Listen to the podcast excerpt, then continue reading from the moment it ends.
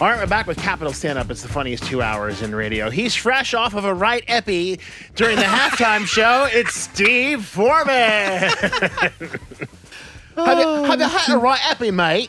Oh. I was going to say you got that from the you got Uh-uh. that from the English. From the English, You yeah. don't say that in America. No, we don't. Three- But I, I know a right, I know a right epi when I see one. do you? Uh, can I just correct you there, my friend? Oh, I'm sorry. Go ahead, please. Throw an epi. A thrown You epi. throw an epi, I'm sorry. which means for the listeners, can you explain what it Epi, means? epi is I know just from watching EastEnders that epi. No way! You got Yeah. this from EastEnders. I did. You get your English by watching My EastEnders. proper EastEnders. That's why you don't know the word dower. Hour. Oh, uh, for, for those of you who are playing at home, a right epi is actually short for episode. Or having a bit of an episode. And Steve is having a bit of an episode of an episode during the halftime show here at Capital FM. Yeah, I, d- I don't often do that. You know, I'm a very calm person. Are you kidding? I am, I'm You're a afraid. very calm person. I'm very centered. I am. You know what? I can tell you this. I oh, so we have people coming in and out of the studio, some of which don't understand. Like you had an epi in here, and I completely understand you. Okay. Whereas some other cultures may not understand. They may, just people stand back and go, "What the heck is what the heck is that?" But as Americans, we go crazy all the time. We're always just going absolutely nuts over everything. Do you think Jimo was upset there? Do you? Uh, I, I maybe just shocked a little bit. I don't know. But so he looks He at me- walked in. The poor guy. The He poor walked- guy that re- reads the news walked in, and I was just shouting, uh, and s- looked like I was going to smash the place up. I was proud. Of, I was proud of you, and you know what? You you brought back it's just a little bit of a little bit of home. It was a little bit of it was it was almost like being with a fellow American. Yeah. Okay. Oh, I don't know, man. No, no, no, because I mean we we do that. Like I freak out over. it. I just I go from you know from stop to complete freak out. at Oh, really? Yeah. And people don't people here don't understand me. They don't like. They're like, what are you getting upset about? Yeah. And you know what? It's funny. That's I- the worst thing you can say. Right, it's the worst thing you can say. like, what are you getting upset about? Okay, well here you go. I hope you're ready. And you know what? Oh, And I, but I can tell you one thing. I was very proud of you. Thank because, you. Because you did this whole. You were for those of for those of you playing the home game. Steve was making had had to make a phone call during the halftime show, and so he made this phone call, and his Russian is just his Russian is pretty good, spot on, I think.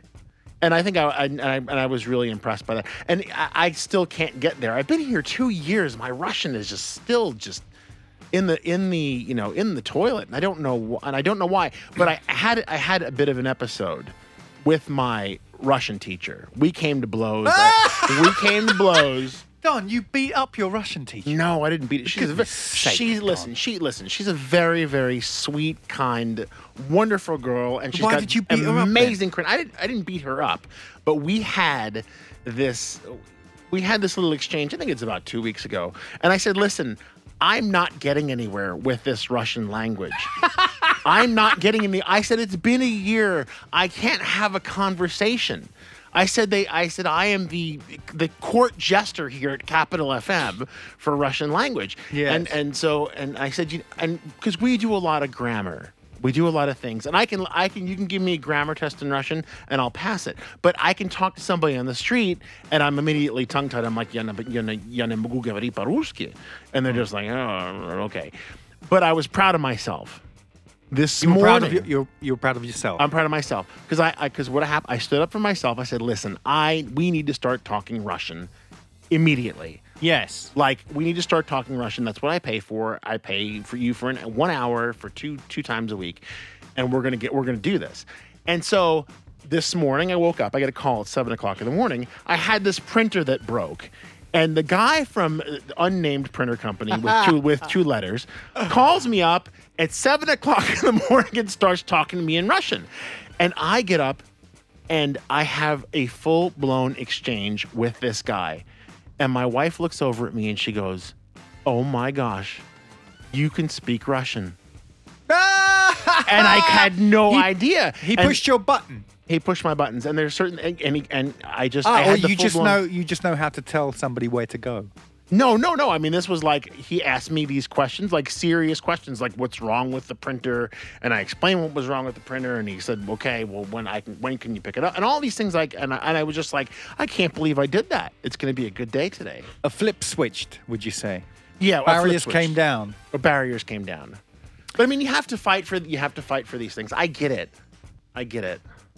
That's part of that's part of I think part of just being American for me is that we you know unless uh, uh, things reach a point where they like it's like bread we grow a mold we grow a mold we grow and then boom we just freak out Is that right?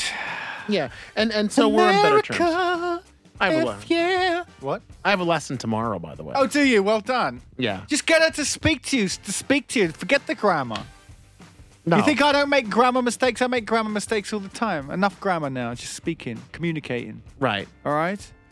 Yeah, we did. We did le- last lesson. We did some sort of a song, and she said everybody knows it. I think it's um, um, "Magnificent Hands" or something like that. It's something that, they, that these kids, every kid knows here, and, I, and they like. I do. I do things like they teach me like nursery rhymes and stuff. It's very very strange. I'm sorry, I didn't mean to digress, but but yeah, I understand.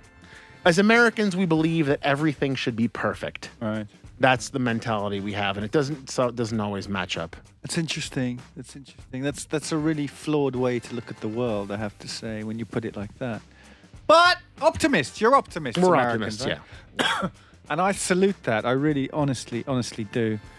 Even though it's probably not going to get you anywhere. You're raised with this idea, right? It's not going to get you anywhere. We're raised with this thing of white picket fences. Everybody should have this white picket house with kids and a dog and everything. it's should a be great perfect. idea, but that was ages ago, man. That was JF Kennedy, right? Right, I right, mean, that's yeah. th th- this stuff is The is years '60s just old. killed all that. Yeah. Yeah, pretty Yeah. much. Not to worry. Anyway, I tell you what, like What? it's been it's been a, a tough few weeks to be English, right, or even British, Yeah. and um, you know it's it's been very hard. We got a new prime minister and everything, uh, who for me is very much the best of a awful bunch, really. Just a, a best of a.